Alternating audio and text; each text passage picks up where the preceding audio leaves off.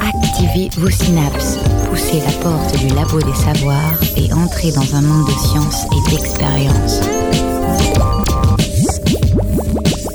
C'est le labo des savoirs. Métal connu et travaillé depuis la période mésopotamienne, le plomb semble aujourd'hui passé de mode et souffre d'une réputation sulfureuse.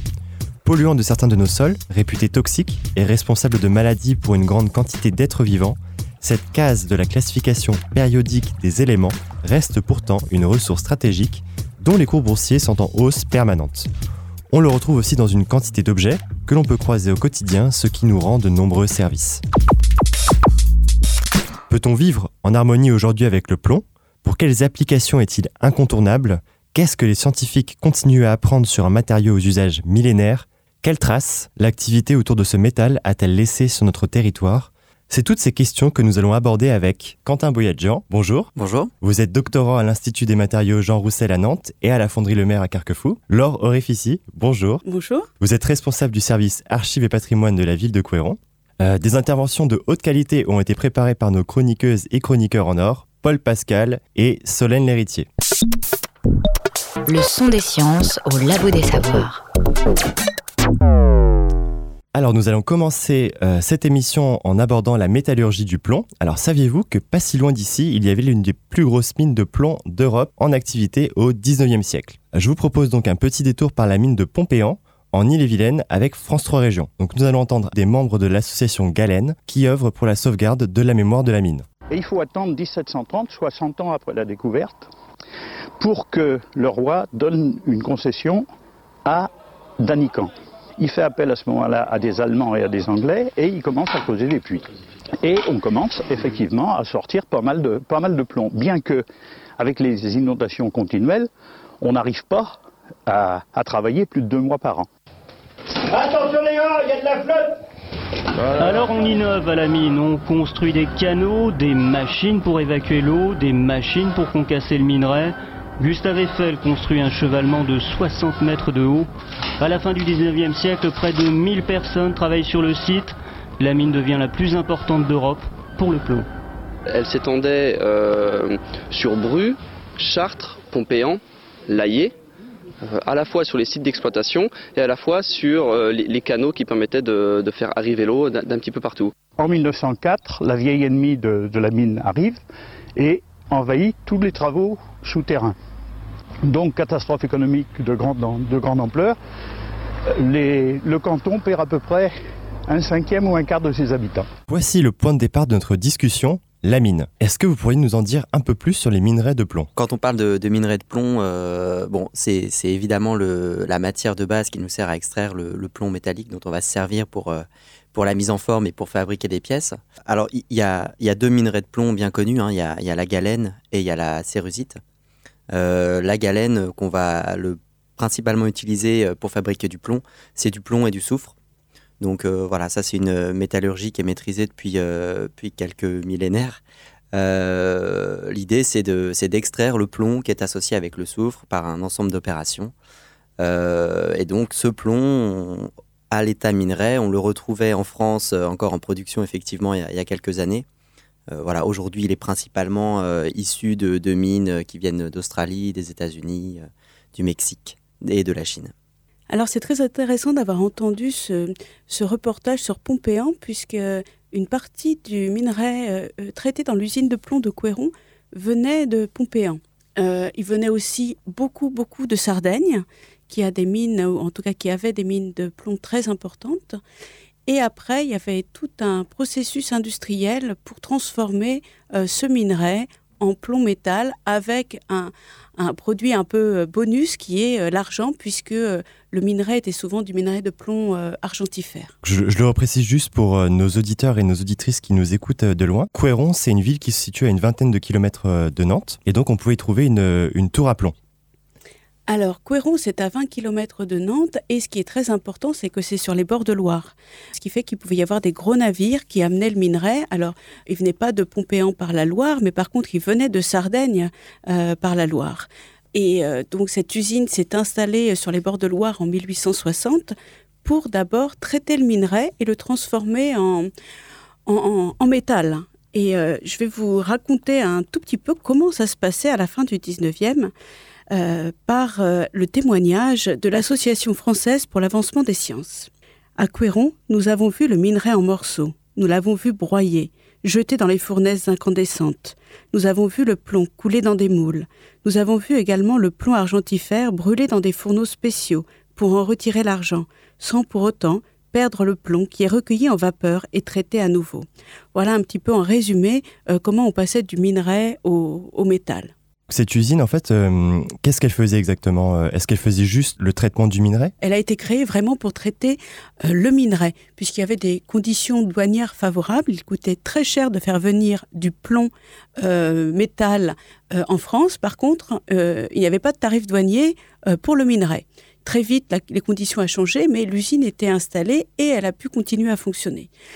dès 1875-77, ils ont voulu diversifier. Euh, leur production, euh, avec notamment la fabrication de, produits finis ou semi-finis en plomb et en cuivre. Euh, parmi ces produits, il y avait par exemple les canalisations d'eau. Alors, j'ose à peine dire potable, hein, parce que voilà, on sait que ces tuyaux d'eau en plomb n'étaient pas très bons pour la santé. On va y revenir. Mm. Et il y avait aussi des produits assez intéressants d'un point de vue historique, deux pigments, la céruse et le minium, qui sont à base de plomb. Donc la céruse, euh, ce mot on l'utilise encore. Hein. Aujourd'hui, il n'y a plus de plomb, mais c'est un pigment blanc qui était extrêmement répandu, que ce soit euh, pour la peinture euh, sur chevalet, la peinture à l'huile, que pour la peinture en bâtiment.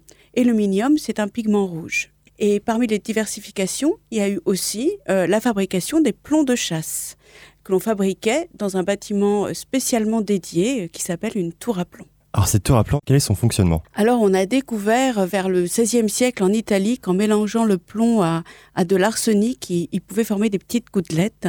Mais le, procédé n'était pas encore complètement abouti et c'est au XVIIIe siècle qu'un ouvrier anglais a découvert que ce procédé plus euh, une grande hauteur, ça permettait de former euh, des gouttelettes de plomb parfaitement sphérique et euh, durci. Et donc, on a d'abord commencé à utiliser des, bâtiments existants, par exemple des clochers ou des tours désaffectés, et aussi des puits de mines. Mais rapidement, on a construit des bâtiments euh, dédiés, c'est-à-dire des tours. il y en avait dans, dans, le monde entier, en fait, hein, en Angleterre, en France, en Espagne, en Belgique. On en trouve encore aujourd'hui aux États-Unis et en Australie. Et donc ces tours, finalement, si on résume un peu le principe, c'est on a un grand réservoir euh, en haut, si j'ai bien compris, et on fait en quelque sorte pleuvoir euh, ce mélange de plomb et d'additifs pour faire des, petites billes. Alors on a de grandes chaudières en hauteur, donc à Couéron c'est à peu près à 60 mètres de haut. On chauffe le plomb mélangé à de l'arsenic et de l'antimoine, alors dans les justes proportions, parce que trop d'arsenic ou pas assez, et le plomb n'est pas parfaitement rond. Donc on fait des tests, et une fois que le plomb à bonne température et avec le bon mélange, euh, on ouvre un robinet et ça coule à travers une sorte de, poêle à châtaigne avec des trous percés à la dimension euh, des plombs de chasse que l'on veut obtenir.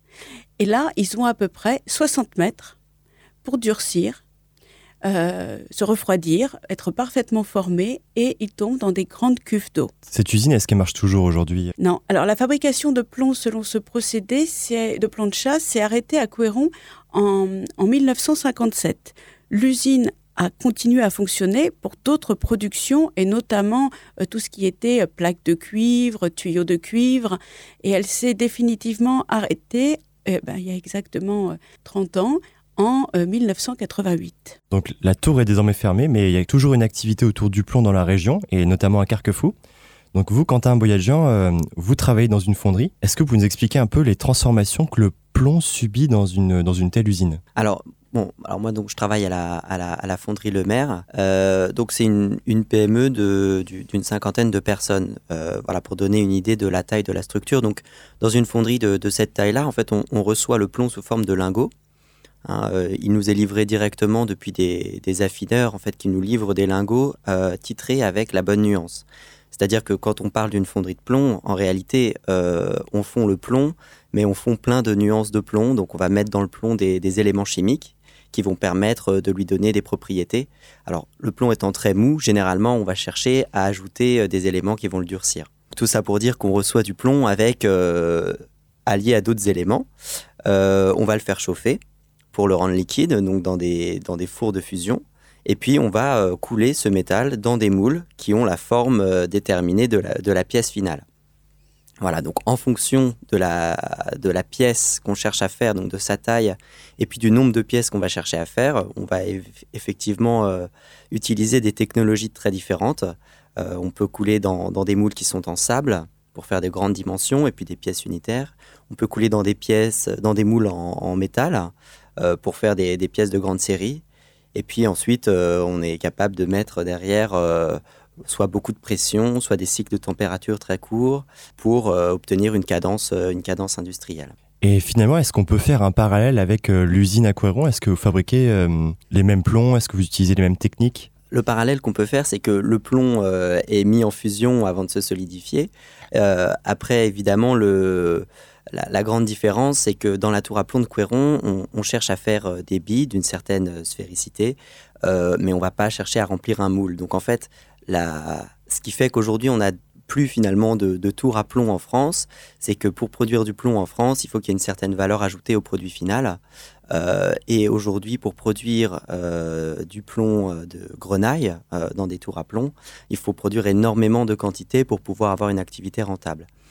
Euh, donc en France, il nous reste encore quelques, quelques fonderies de plomb, mais qui nécessitent donc euh, d'avoir une valeur ajoutée euh, plus grande pour pouvoir être commercialisées.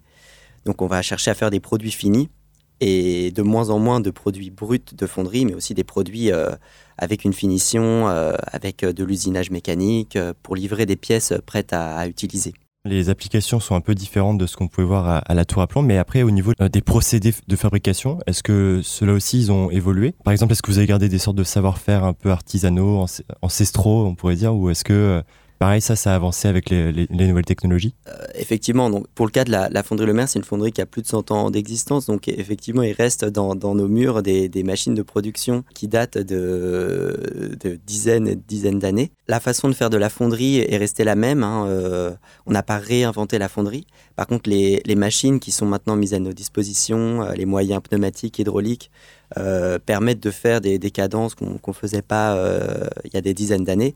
Maintenant, le procédé de fonderie euh, reste le même. Il est juste amélioré pour faire des produits de plus grande qualité et en plus grande quantité. Alors après cette première introduction, donc on a un peu commencé à... Je me permets ah, juste, excusez-moi, de, rebondir sur, euh, sur euh, la tour à plomb de Couéron parce que finalement, je disais qu'on livrait de on se faisait livrer de la matière en lingots, mais on se fait également livrer de la matière sous forme de grenaille, donc qui vient encore de tour à plomb euh, mais plus en France pour cette, pour cette, pour cette grenaille, euh, puisqu'on a des opérations euh, dans, pour faire des plombs de pêche notamment. On, peut fendre de la grenaille sphérique qui vient de tour à plomb pour fabriquer des plombs de pêche qui servent, qui servent à, à, lester les lignes de pêche. Donc on se sert encore de la grenaille de plomb qui vient, qui vient de tour à plomb, mais en Europe. Très bien, donc finalement il y a quand même une, une sorte de, filiation un peu spirituelle qui continue à exister. Exactement. Du coup, ce qu'on a vu, c'est que bah, il y avait pas mal d'usages du plomb qui avait été développé euh, à travers les époques, et certains qui aujourd'hui ben, font un peu peur puisqu'ils sont liés à, des scandales sanitaires. Mais ça, on en reparlera dans la deuxième partie de l'émission. Le plomb, on l'a bien compris, ça reste avant tout un matériau qui est utile. Solène Héritier va justement nous proposer un petit voyage pour découvrir quelques usages du plomb. Tout le monde part à la chasse au plomb. On veut sa peau, et non sans raison. Mais en réalité, tel un petit soldat, on le met parfois en première ligne pour nous protéger du bruit et même de certains rayonnements nocifs. Quelle chance, vous êtes plutôt du genre à avoir un sommeil de qualité. Mais ça, c'est peut-être parce que vos murs contiennent des feuilles de plomb. L'isolation phonique se fait en effet parfois à l'aide de cet élément. Pourquoi? Revenons sur le principe de la propagation du son. À la source du son, les molécules vont les unes après les autres bouger de leur position d'équilibre. Il n'est pas question de transfert de matière, mais d'un mouvement vibratoire des molécules de proche en proche. Rappelez-vous ce parallèle que faisait votre prof de physique. Si vous jetez une pierre dans un bassin, sa surface va se rider. Une fois l'onde acoustique lancée, celle-ci peut être absorbée ou réfléchie par une paroi. Or, le plomb, fait partie de ces matériaux qui réfléchissent particulièrement le son. La feuille de plomb a pour caractéristique de ne pas être très élastique. Elle ne vibrera donc pas à l'arrivée de l'onde sonore. Par ailleurs, ce métal, c'est du lourd. Il suffit par exemple d'une feuille de plomb d'un millimètre d'épaisseur pour obtenir le même affaiblissement acoustique qu'un mur de 10 cm de béton cellulaire. Mais ça, c'est surtout vrai pour des sons graves. C'est pourquoi le plomb est souvent utilisé pour insonoriser des studios d'enregistrement et des boîtes de nuit, ou encore pour contrer le bruit de la machinerie de votre ascenseur. Continuons sur notre lancée. Certains équipements d'imagerie médicale tels que le scanner émettent des rayons X. Le personnel médical qui travaille quotidiennement au contact de ces rayonnements est tout particulièrement exposé au risque d'irradiation et donc de cancer. Là encore, le plomb est utilisé comme bouclier. Il y en a dans les briques des murs des salles d'imagerie et dans la vitre qui sépare le patient du personnel. On en retrouve même dans des équipements de protection individuelle tels que les tabliers ou les lunettes. La radioprotection par le plomb ne s'arrête pas là. Elle s'étend aussi aux rayons gamma qui sont issus de la désintégration radioactive des noyaux des atomes. Vous connaissez le centre de la Hague, qui est spécialisé dans le traitement des déchets nucléaires? Eh bien, cette usine a des fenêtres dont le verre a une teneur en oxyde de plomb qui avoisine les 80%. Le plomb est efficace contre ces rayonnements et a également l'avantage, important dans l'industrie, de ne pas être cher. On a beaucoup parlé de maçonnerie. Il est donc franchement tentant de tirer le fil à plomb justement. Ce dernier symboliserait la perfection de soi en raison de sa verticalité impeccable. Mais le plomb en lui-même n'est pas parfait. Il fait même plutôt péter un câble aux organismes de veille sanitaire. Il peut être dangereux pour la santé. Son utilisation doit donc être encadrée et respecter les normes qualité en vigueur. C'est le labo des savoirs. Merci Solène pour ce petit tour d'horizon. Est-ce que vous souhaitez compléter ce panorama? Quelles ont été les principales applications et qu'est-ce qu'on en fait encore euh, aujourd'hui? À la fonderie Le Maire, on, fait aussi euh, du, plomb pour les, lester des, navires. Sur les, courses euh, dont on entend parler, type Vendée Globe, euh, sous les voiliers de compétition, on met un lest pour éviter que le, bateau chavire. Euh, on utilise donc le, plomb pour euh, sa densité, puisqu'on cherche à avoir un maximum de masse pour un minimum de, surface projetée, de surface résistante à l'avancement du bateau. Voilà, donc on, utilise le plomb pour, pour ces activités de lestage. il y a encore beaucoup d'activités de, plomb pour la pêche. Euh, et puis, euh, on utilise surtout tous le plomb euh, dans nos voitures, puisque toutes les batteries qui sont présentes dans nos voitures contiennent des grilles de plomb qui permettent, par la réaction chimique qui s'y produit, de fournir le courant pour démarrer la voiture. Alors vous parlez bien sûr des voitures à, essence. Des voitures à essence, oui. Mmh. Mmh. Vous avez évoqué là, justement la densité du plomb. Comment expliquer que le plomb soit un matériau aussi populaire en fait? Est-ce que c'est dû à ses propriétés physico-chimiques remarquables? Est-ce que c'est parce que c'est un matériau qu'on trouve abondamment. Euh, comment vous expliquez ça? Bah, je dirais qu'effectivement, on utilise principalement le plomb pour sa densité. Euh, c'est un matériau qui est très dense, mais qui est aussi très facile à mettre en œuvre puisqu'on le font à, ils font à 327 degrés. Donc, euh, on n'a pas besoin de monter très haut en température nos fours pour mettre en forme du plomb.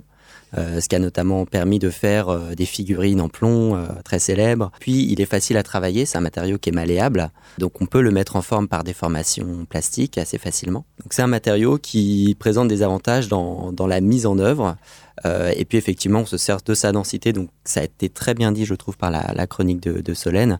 la densité qui sert parfois de lestage et parfois de protection au rayonnement. Il y a aussi les, dérivés de plomb qui ont un intérêt euh, pour l'industrie, comme on l'a vu avec euh, la céruse et euh, le minium, qui sont. Alors là, je vais demander à Quentin, la, la céruse, c'est, il me semble, un, carbonate de plomb.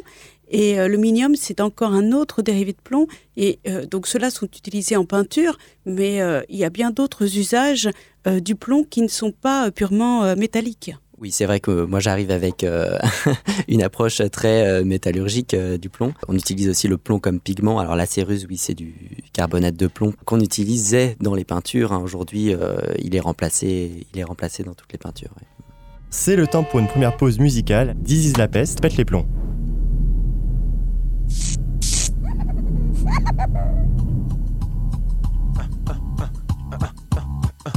Je transpire, pire, je suis en translé. Transport, bloc, ça klaxonne, ça fait deux heures que je n'avance qu'à petit feu, peu à peu, je pète les plombs. Le pauvre de derrière m'insulte et me traite de con. Sans les trous, sors de ma caisse, prends mon sac dans le coffre et me casse. Laisse ma caisse sur le périph', rien à foutre, je trace. Trop de stress, j'ai trop faim, il me faut un McDo. J'en trouve un rentre, y a une queue de bâtard, mais bon, je la fais. 30 minutes plus tard environ, je demande très poliment Bonjour un Mac Morning, s'il vous plaît, quand elle me répond Trop tard, désolé monsieur, il est midi. Et après-midi, eh bien le Mac Morning c'est fini.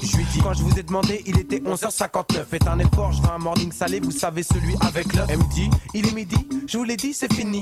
Prenez un Big Mac ou allez voir ailleurs si j'y suis. Appelez-moi le patron, le patron n'est pas là. Ajoute, allez chez le chinois, vous pourrez peut-être prendre un plat. Je dis, deux secondes, sors de mon sac un calibré, la braque, les gens derrière, qui étaient si impatients, maintenant s'écartent. Elle dit, ok, prenez la caisse, moi je veux pas mourir, plein de billets, plein de pièces. Je dis un Mac Morning où je tire. Trois minutes après, ma bouffe est prête et je m'apprête à partir. Quand la pute me dit, j'ai mis un Big Mac, t'aurais jamais dû le dire. Je voulais juste un Mac Morning. Je pète les plombs, putain, je pète les plombs. Putain, je pète les plombs, mais je pète les plombs. J'ai tout perdu, ma femme, mon gosse. J'ai plus rien à perdre, alors suce mon job. Je pète les plombs, putain, je pète les plombs. Putain, je pète les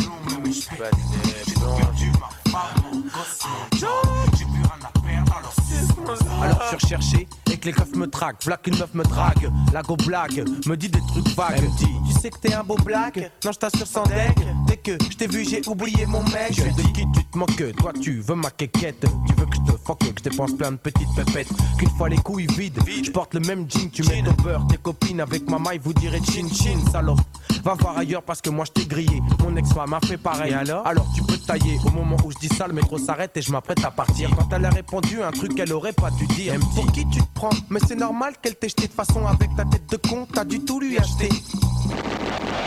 Et là, je suis un beau black. Je pète les plombs, putain, je pète les plombs. Putain, je pète les plombs, mais je pète les plombs. J'ai tout perdu, ma femme, mon gosse, mon job. J'ai plus rien à perdre, alors suce mon sort. Je putain, je pète les plombs. Putain, je pète les plombs, mais je pète les plombs. J'ai perdu, ma femme, mon gosse, mon job. J'ai plus rien à perdre, alors suce mon sort. Je veux ta veste, tes baskets, ton sac, ta carte de retrait, ton chéquier et ton sandwich. C'est ce que le gars m'a dit alors que je rentrais au quartier. Je lui dis, laissez-moi, j'ai passé une sale journée. Ils me disent, s'excite et s'énerve tout seul. Me sort un move, fait le ouf et d'après lui me pressionne. dans ma tête. Je réponds, putain, espèce de saltimbanque. Arrête ton bluff, mec, tu crois que tu braques une banque. Range ton canif, je sais pas, va faire une manif. Va t'acheter un soutif, espèce de petit olfar chétif. Mais attends, toi, tu viens de quel quartier Faut payer pour sortir en Je lui dis, écoute mec, rien à foutre, nos quartiers sont en guerre, attends. Je vais te payer après t'iras niquer ta mère. Sorte mon sac de hockey, un harpon, il me dit. Ah bon? Moi je suis le genre de mec qui pète les plombs. J'ai tout perdu, ma femme, mon gosse, mon job. J'ai plus rien à perdre, alors suce mon zob. Le gaz baisse, je lui dis mais vas-y, casse-toi. Arrivé à 100 mètres, ces petits p me font des doigts.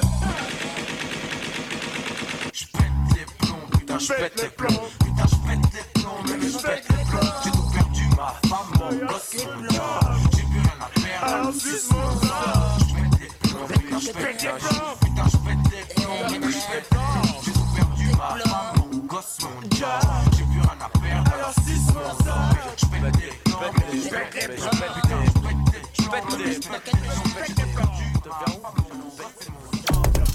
La science dans tous ses états au Labo des Savoirs. De retour dans le studio pour aborder la question des dangers du plomb. Alors avant de reprendre la discussion avec nos invités, Laure Réfici, euh, qui je le rappelle est responsable du service archives et patrimoine de la ville de Couéron, et Quentin Boyadjian, doctorant à l'Institut des matériaux Jean Roussel à Nantes et à la Fonderie Le Maire, je vous propose une petite anecdote. Ce qui rend le plomb si dangereux pour le vivant, c'est qu'il est toxique à de faibles doses. Ainsi, même une exposition minime peut avoir de graves conséquences. Alors, l'une des conséquences directes de cette toxicité du plomb, c'est sa faible biodégradabilité. Une fois dans l'environnement, il ne disparaît pas si facilement. On peut donc le retrouver dans le sol des siècles, voire des millénaires après son utilisation. Et figurez-vous qu'on en trouve partout, et notamment au Groenland. L'intérêt là-bas, c'est que la glace constitue une archive qui permet de remonter le temps. C'est ce qu'a examiné Andrew Wilson, archéologue de l'université d'Oxford, avec des glaciologues dans des travaux publiés dans PNAS, Proceedings of the National Academy of Science. Donc l'examen d'une carotte de glace forée à environ 400 mètres de profondeur permet d'atteindre la période qui l'intéresse, l'Empire romain. La pollution du plomb est alors liée à l'activité d'extraction de l'argent, matériau utilisé pour la frappe de monnaie. Le chercheur dispose ainsi d'un relevé de plusieurs points par an sur quasiment deux siècles. L'activité minière varie avec certains grands événements. Ainsi, avant les grandes guerres lancées par Jules César, on observe des pics correspondant à l'émission de monnaie pour financer les opérations. A l'inverse, on constate des creux d'activité, par exemple, au moment de la peste antonine qui a eu des conséquences importantes sur la démographie romaine. Alors certains pics sont inexpliqués et pourraient correspondre à des extractions fortes en prévision de frappe de monnaie. Donc les humains de l'ère industrielle ne sont pas les premiers à polluer l'environnement. Gardons tout de même à l'esprit deux choses. La population de l'Empire romain n'a jamais dépassé les 100 millions d'individus, donc c'est relativement mesuré par rapport à notre époque. Et on retrouve dans les années 1900 des dépôts de plomb dans les glaces du Groenland, près de 50 fois supérieurs au maximum relevé durant la période romaine. On l'a déjà un petit peu évoqué, donc les minerais de plomb sont souvent argentifères, et donc est-ce que c'est ce qui explique la pollution du fait de l'extraction de ce minerai? Sûrement, surtout que les processus industriels devaient être euh, euh, beaucoup moins euh, euh, qu'au XIXe siècle et donc la pollution devait être plus grande. Mais les Romains utilisaient aussi le plomb, notamment, euh, bien, ils avaient déjà inventé euh, les réseaux d'alimentation en eau. Ils utilisaient le plomb pour cela. Ils, ils utilisaient aussi le plomb pour leurs ustensiles de cuisine, et notamment leurs casseroles. en préparant cette émission, j'ai aussi vu qu'ils utilisaient le plomb comme additif dans le vin, l'acétate de plomb, ce qui permettait de stabiliser la fermentation et qui apparemment donnait un petit goût sucré. Et certains en sont morts. Bon, tous, tous les Romains sont morts, mais certains plus vite que d'autres. Donc une question aussi par rapport à la pollution euh, pour vous, euh, Laure. Est-ce qu'on en a trouvé dans le sol autour de l'usine de Couéron? Est-ce qu'on a encore aujourd'hui des traces de plomb euh, liées à l'activité? Alors, bien évidemment, une usine qui a produit du plomb à partir de minerais, donc de 1860 jusqu'à 1935, a beaucoup pollué. L'essentiel de la pollution, en fait, c'était dans l'air. Euh, puisqu'il y avait des cheminées qui recrachaient euh, des, fumées encore euh, très riches en plomb. il était connu qu'autour des usines de plomb, l'air était pollué. il valait mieux éviter de cultiver ces légumes. donc, du temps du fonctionnement de, de, cette première fonderie de plomb, effectivement, la pollution était très importante à Couéron.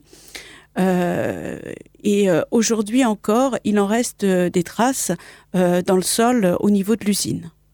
Donc Quentin, qu'en est-il des, contraintes environnementales aujourd'hui? Est-ce qu'on peut faire pousser un potager à côté de la fonderie Le Maire à, Carquefou? Oui, donc la réponse est oui, évidemment. Et non, mais je voudrais juste compléter. Effectivement, c'est vrai que toute activité d'extraction et de transformation minière du dernier du dernier siècle a, a entraîné des pollutions euh, par les, fumées, euh, les fumées de combustion euh, dans un périmètre, dans tout le périmètre alentour. voilà.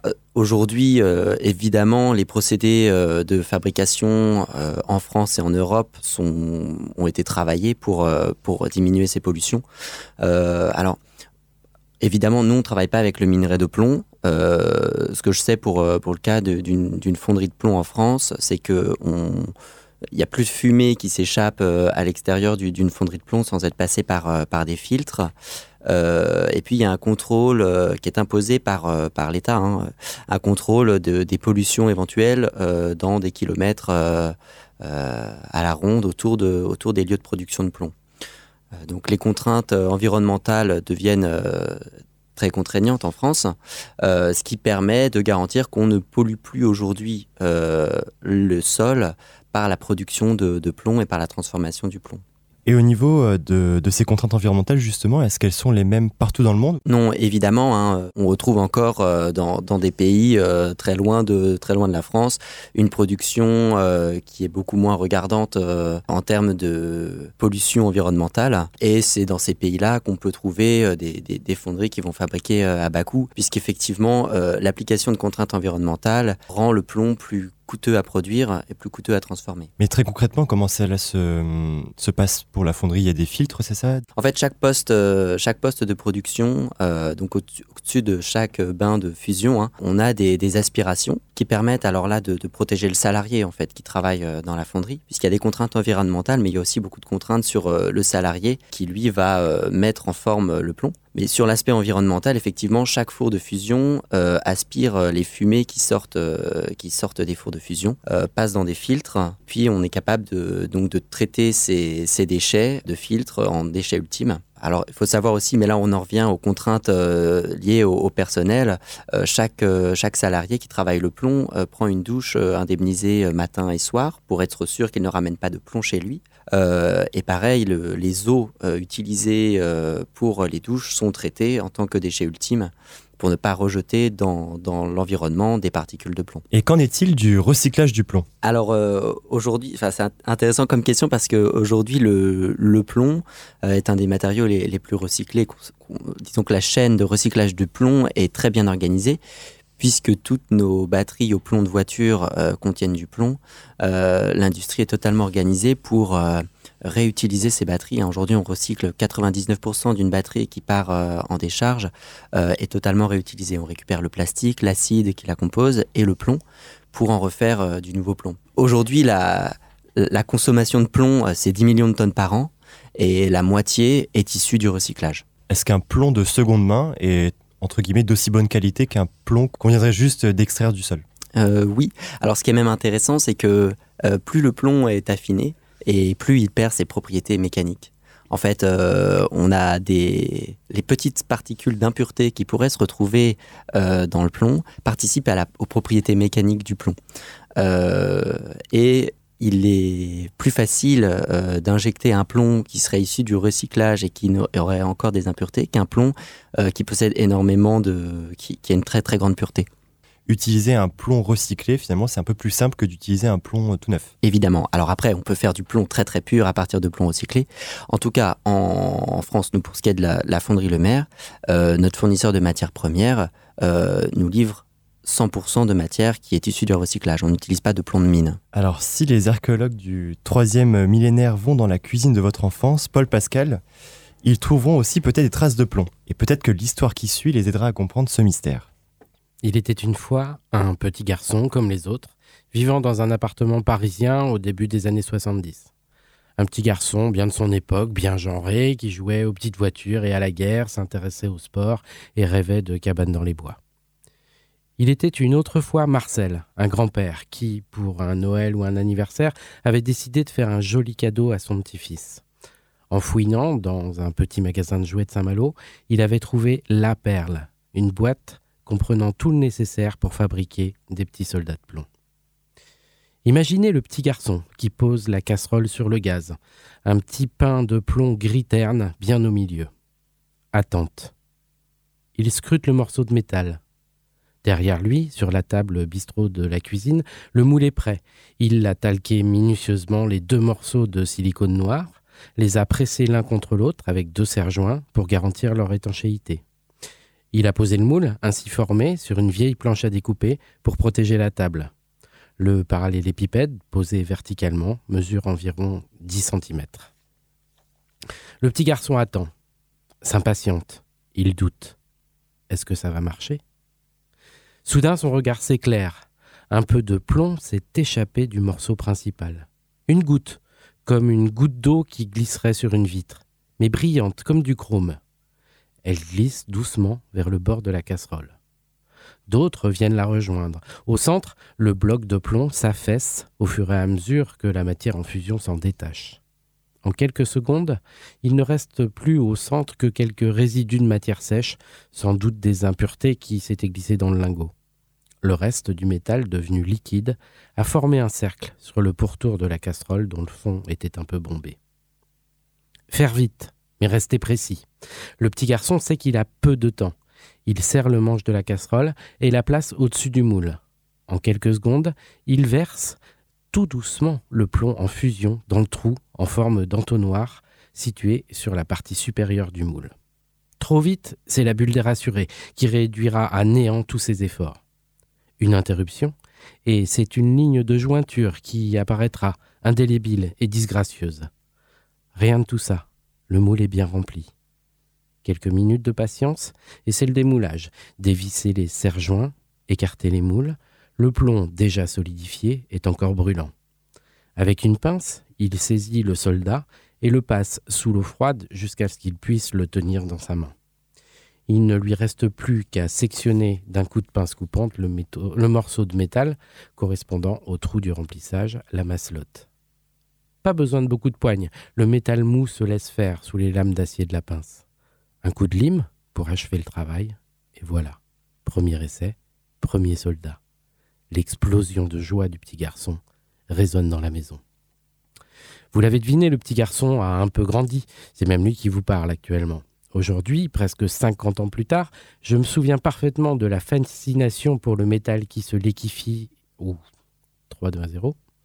Aujourd'hui, presque 50 ans plus tard, je me souviens parfaitement de la fascination pour le métal qui se liquéfie, de sa brillance, son comportement similaire mais différent aussi de l'eau. Je me rappelle l'odeur du métal chaud.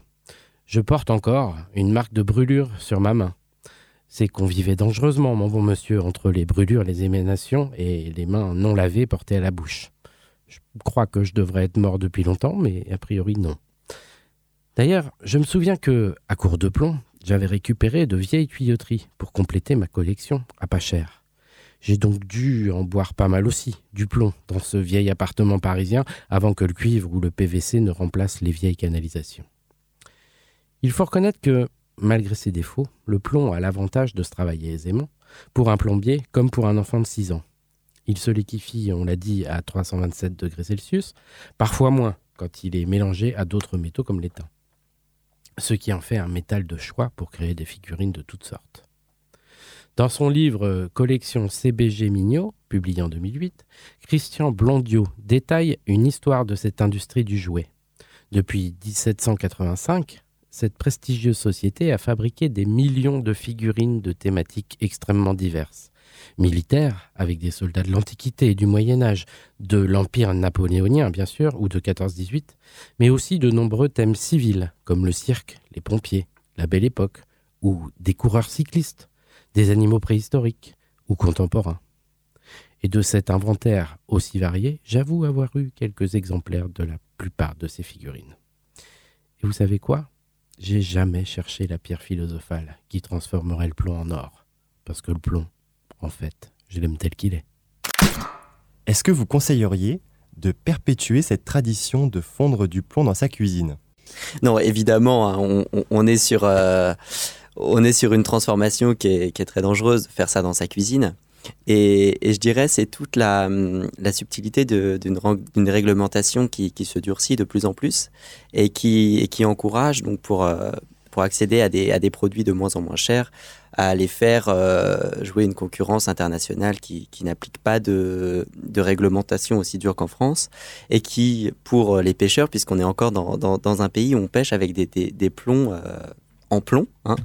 Euh, pour le pêcheur qui va chercher à se faire un son plomb euh, pas cher, de le faire dans sa cuisine. Alors c'est dangereux pour lui parce qu'il respire les vapeurs de plomb euh, et pour ses enfants surtout parce que les enfants sont beaucoup plus sensibles que les adultes à, l'exposition au plomb. On a parlé de danger plusieurs fois dans cette émission. Je crève l'abcès. Quand on parle de danger ou de matériaux toxiques, souvent en fait c'est lié à une question qui est la question du dosage. Et donc j'imagine que dans les usines, la question se pose d'autant plus. Alors je vais vous raconter comment ça se passait en 1860, euh, la prise en compte de, ce genre de risque. Au moment où, l'usine s'est installée, il y avait une sorte d'enquête publique, en fait l'ancêtre de notre enquête publique d'aujourd'hui. Et euh, deux personnes sont venues euh, se plaindre de ce projet d'usine de plomb. Et ce qui a été répondu, c'est que bah, de toute façon, on allait augmenter de quelques mètres la hauteur de la cheminée et qu'il euh, n'y aurait plus aucun problème et que ces personnes n'avaient vraiment aucune raison de se plaindre. Euh, après, au sein de l'usine, pour les ouvriers, euh, c'est des opérations, le, traitement du minerai pour produire du plomb, il fallait le, le, griller, le faire chauffer, l'écumer. C'était vraiment des opérations extrêmement euh, dangereuse pour les ouvriers. D'ailleurs, l'usine a un moment été surnommée l'usine à veuve. Euh, après, euh, les autres opérations comme la fabrication de la céruse, c'était aussi extrêmement dangereux pour les ouvriers puisqu'il fallait oxyder le plomb en, présence de carbone et après, il fallait gratter à la surface des plaques de plomb le pigment blanc qui s'était formé. Donc vous imaginez aussi qu'en grattant, euh, les ouvriers qui n'avaient aucune protection euh, devaient euh, respirer pas mal de, produits assez nocifs. On a pour la fin du 19e siècle les comptes rendus de l'inspecteur du travail. Il venait à l'usine et puis il notait ses recommandations au directeur de l'établissement de Couéron. Et euh, voilà, on, voit bien, on a fait tout à fait conscience des dangers du plomb et euh, il donne quelques préconisations euh, qui étaient censées être même plus que cela. C'est par exemple d'avoir un endroit pour se laver les mains avant de manger son casse-croûte que les ouvriers puissent sortir de l'atelier pollué pour manger. Euh, on parlait même pas de douche à cette époque-là. Il s'agissait vraiment de pouvoir simplement se laver les mains, ne pas fumer avec les mains pleines de plomb. Euh, et puis, euh, par exemple, dans la tour à plomb, euh, au moment où on faisait chauffer le plomb, les ouvriers essayaient de sortir, une sorte de, balcon sur le pourtour de la tour, pour ne pas respirer les vapeurs. C'est intéressant du coup, quand on parle de, dangerosité et de toxicité, effectivement, il y, a des seuils. Hein. Aujourd'hui, pour travailler le, plomb en France, chaque salarié qui, est au contact d'une transformation de plomb doit deux fois par an euh, subir une prise de sang pour s'assurer qu'il n'a pas euh, en lui euh, un taux supérieur à une toxicité réglementée par l'État. 300 microgrammes par litre pour les femmes et 400 microgrammes par litre pour les hommes. La surveillance euh, est renforcée avec une prise de sang supplémentaire euh, dès lors qu'on passe les 100 microgrammes par litre pour les femmes et 200 microgrammes par litre pour les hommes. Et puis, euh, on maîtrise dans l'environnement de travail la quantité de particules de plomb présentes donc dans l'environnement. C'est ce qu'on appelle une valeur limite d'exposition au poste. Et en France, pour le plomb, c'est fixé à 0,1 microgramme par mètre cube de particules. Tout ça pour, pour pour en fait dire que la, toxicité du plomb, elle est liée à, son ingestion. Il n'y a pas de toxicité euh, cutanée, hein. c'est-à-dire que c'est pas en touchant du plomb qu'on va, euh, qu'on risque de s'intoxiquer, c'est en mettant le plomb à la bouche. Et donc effectivement, il y a, deux vecteurs principaux, c'est, la nourriture. Et effectivement, à une époque, euh, on n'était pas regardant sur le, repas du, salarié. et puis il y a aussi pour un problème pour les fumeurs, effectivement, puisqu'on porte les doigts à la bouche quand on fume, c'est un deuxième vecteur de contamination par le plomb. Et, donc finalement, cette ingestion, elle peut se faire de quelle façon? Vous parliez de particules, je crois qu'on a parlé aussi de vapeur tout à l'heure. Est-ce qu'il y a d'autres façons de rentrer en contact de manière entre guillemets nocive avec le plomb? Effectivement, donc c'est une, ce sont les particules euh, qui pourraient rentrer dans le corps qui, sont toxiques. Donc le plomb métallique est très dense, il a peu de raisons de, voler dans l'air, euh, sauf s'il y a des souffleries euh, autour de particules de, poussière de plomb. Mais en fait, le, plus dangereux finalement, c'est l'oxyde de plomb qui va se former au-dessus des bains de fusion. lui est très volatile. Et donc c'est lui qui a le plus de chances de pénétrer dans l'organisme en volant dans l'atmosphère. Donc c'est pour ça que tous les, fours de fusion sont équipés d'aspiration. Et en fait, je reviens à ce qui a été dit tout à l'heure sur les canalisations, euh, les canalisations en plomb. Euh, aujourd'hui, euh, il n'y a pas de comment dire. Le, plomb ne va pas diffuser suffisamment dans l'eau de canalisation pour intoxiquer euh, des gens qui pourraient boire l'eau. En fait, le problème des canalisations en plomb, elles sont principalement pour le travailleur euh, des canalisations, c'est-à-dire le soudeur, qui va mettre en fusion le plomb de ces canalisations pour effectuer des réparations, et qui va donc créer un oxyde qui lui est volatile et qui risque d'être euh, incorporé dans, dans le corps. Donc finalement, le, le, risque des canalisations en plomb, ce n'est pas l'utilisation des canalisations, euh, c'est son travail, c'est sa mise en forme et c'est ses réparations. Quand l'eau stagne dans les canalisations, ça peut pas euh, causer de soucis? Parce que moi j'avais entendu que euh, on appelait la maladie du premier levé, en fait, celui qui se levait tôt le matin, qui buvait son verre d'eau, qui avait donc stagné dans les canalisations toute la nuit et que ça pouvait bah, lui causer la, maladie du plomb qui s'appelle le, le, saturnisme. Mythe ou réalité, il faudrait. Alors moi, je suis pas, en tout cas ni historien ni euh, médecin, donc euh, même sur les effets du plomb, c'est compliqué pour moi d'avoir des chiffres là-dessus. Ce qui est sûr, c'est que euh, aujourd'hui, toute personne qui s'est baladée dans les rues à l'époque de, des essences au plomb est bien plus intoxiquée au plomb qu'une personne qui pourrait boire de l'eau stagnante euh, dans une canalisation.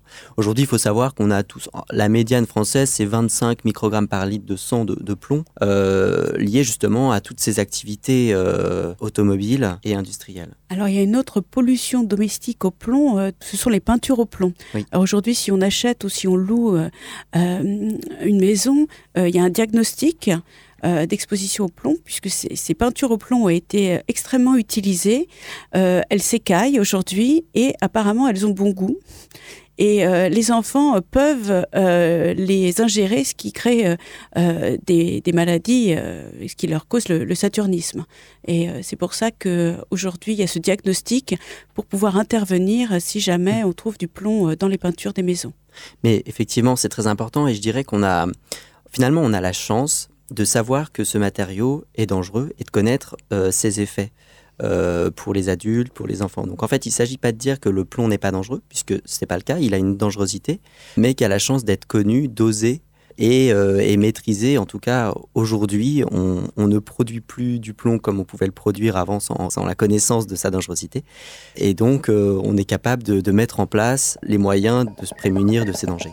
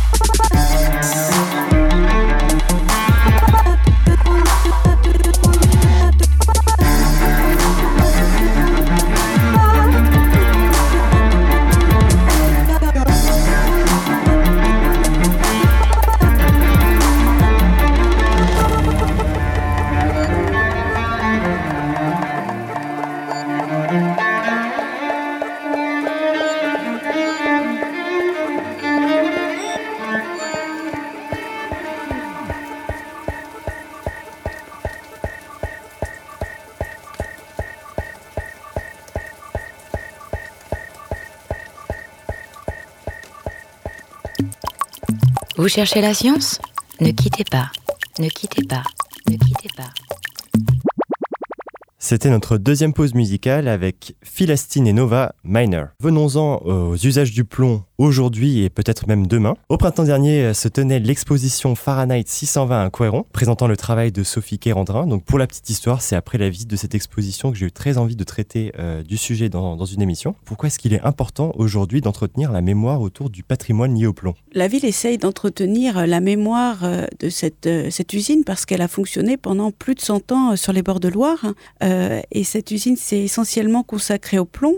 Euh, il y a aujourd'hui de très nombreuses manières d'en parler, parler en écrivant l'histoire, euh, en rencontrant euh, les anciens ouvriers euh, de l'usine qui témoignent de leur expérience. Et puis il y a aussi un autre moyen qu'on trouve intéressant, c'est de, transformer un petit peu cette histoire grâce à, l'art. Et c'est vrai que la rencontre avec Sophie Kérodrin était très intéressante puisque elle aime ce métal et l'idée de travailler dans une usine qui l'a produit, ça a créé, on va dire, un, voilà, une envie d'approfondir aussi l'aspect historique. Ce qui est important aussi, c'est que la tour à plomb de Couéron est la dernière tour à plomb de France construite pour la fabrication du plomb. Et donc, à ce titre-là, euh, nous avons envie de, raconter euh, cette histoire, mais qui s'inscrit au-delà du plomb dans toute l'industrialisation de, la Basse-Loire au XIXe siècle. Euh, nous se raccroche plutôt à ce grand mouvement euh, d'industrialisation. Donc ça, c'était pour finalement l'aspect patrimoine. Au niveau sciences et recherche, est-ce qu'aujourd'hui le plomb est encore un sujet d'actualité? Alors euh, oui, dans la mesure où, comme je le disais, euh, la majorité de, l'utilisation du plomb aujourd'hui, c'est pour euh, faire avancer des voitures et toutes nos voitures euh, thermiques. Euh, donc euh, la majorité des recherches actuelles consistent à, améliorer la durabilité des grilles de batterie pour avoir des, batteries qui résistent mieux dans le temps, qui ont des meilleures propriétés électrochimiques. Donc ça c'est la majorité des recherches actuelles, ce qui est différent finalement de, des recherches qu'on peut faire dans une fonderie française euh, qui met en œuvre du plomb pour d'autres activités. Euh, et là, en tout cas pour euh, les travaux de recherche à la fonderie Le Maire, ce sont plutôt des, des recherches qui visent à, à améliorer les propriétés mécaniques euh, du plomb et à maîtriser euh, les propriétés mécaniques du plomb en fonction des, des procédés de production. Justement, parlons-en. Donc, euh, vous nous avez dit tout à l'heure que dans la fonderie Le Maire, c'était plutôt des procédés de moulage. Donc, j'imagine que c'est là-dessus que portent vos, vos travaux. Euh... Oui, alors en partie. Mes travaux portent sur euh, l'impact des procédés de, de, fonderie. Donc, finalement, quel est l'impact de la vitesse de refroidissement de mon alliage euh, sur les propriétés, la résistance mécanique des matériaux euh, ou éventuellement la résistance à la corrosion dans un milieu marin? Euh, en fait, toutes ces, toutes ces propriétés de la matière dépendent de la manière dont on a eu de refroidir le métal. Qu'est-ce que ça va changer pour le métal, en fait, cette, cette phase de refroidissement alors, en fonction de la vitesse de refroidissement, on va créer euh, un arrangement euh, des atomes euh, à l'intérieur du métal qui va, euh, en fait, finalement, on va former des, grains de matière et la forme et la taille de ces grains de matière donc dépend de la vitesse de refroidissement. Et en fait, c'est en connaissant la forme et la taille de ces grains de matière qu'on est capable d'expliquer les propriétés mécaniques, puisque les, les propriétés de déformation de la matière dépendent de la manière dont ces grains se sont formés, dépendent de la forme de ces grains. Donc finalement, en regardant ce qui se passe euh, à l'échelle euh, microscopique, quoi, tout petit, oui. on peut comprendre les propriétés globales de la pièce. Exactement. Alors ça, c'est une démarche scientifique euh, très, très générale dans, dans, la science des matériaux. Pour expliquer les propriétés euh, mécaniques à une échelle macroscopique, on est obligé de comprendre comment les atomes se sont arrangés donc à, à l'échelle microscopique. Donc j'imagine que c'est quelque chose qui est important pour la, le contrôle qualité de, de, vos pièces. Évidemment. On cherche, par exemple, quand on, si on veut construire un, un mur en plomb euh, dans un bâtiment euh, médical, euh, on cherche à ce que ce mur de plomb tienne euh, des dizaines d'années pour protéger les salariés tout au cours de, enfin tout au long de, la vie de l'appareil de, contrôle. Donc on, cherche à ce que le mur ne s'affaisse pas dans, les années. Donc il faut maîtriser les propriétés mécaniques de ce mur. Et donc pour s'assurer que ce mur tiendra dans le temps, on est obligé de savoir comment comment la matière s'est arrangée à l'échelle microscopique.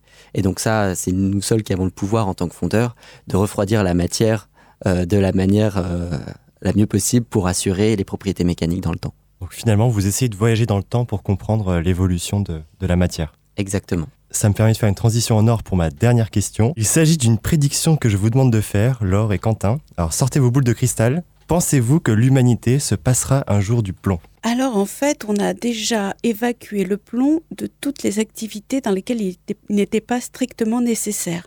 C'est-à-dire que maintenant, il n'y a plus de peinture au plomb. Euh, la céruse a été remplacée par du blanc de zinc, du blanc de titane et aujourd'hui par toute autre sorte de pigments. Euh, pour les monuments historiques, on pouvait utiliser le plomb euh, pour l'étanchéité des toitures. Ça a été remplacé par du zinc. En fait, je pense qu'il ne reste que là où il est strictement euh, nécessaire, comme par exemple la protection par rapport aux radiations. Et là, on n'a pas de matériaux de substitution. Donc non, je, alors en tant qu'historienne, j'évite toujours de sortir ma boule de cristal. Donc, donc je partage tout à fait le point de vue de Laure Rifici. il y aura toujours des applications où le plomb est strictement nécessaire. Donc non, on ne se passera pas du plomb dans les années à venir. La science toutes les sciences au Labo des Savoirs. On ne le dira jamais assez, dès lors que des fantasmes de toxicité hantent un matériau ou un quelconque composé chimique, la notion de dosage et de taux d'exposition doit être prise en compte afin d'évaluer le risque pour la santé et la nature.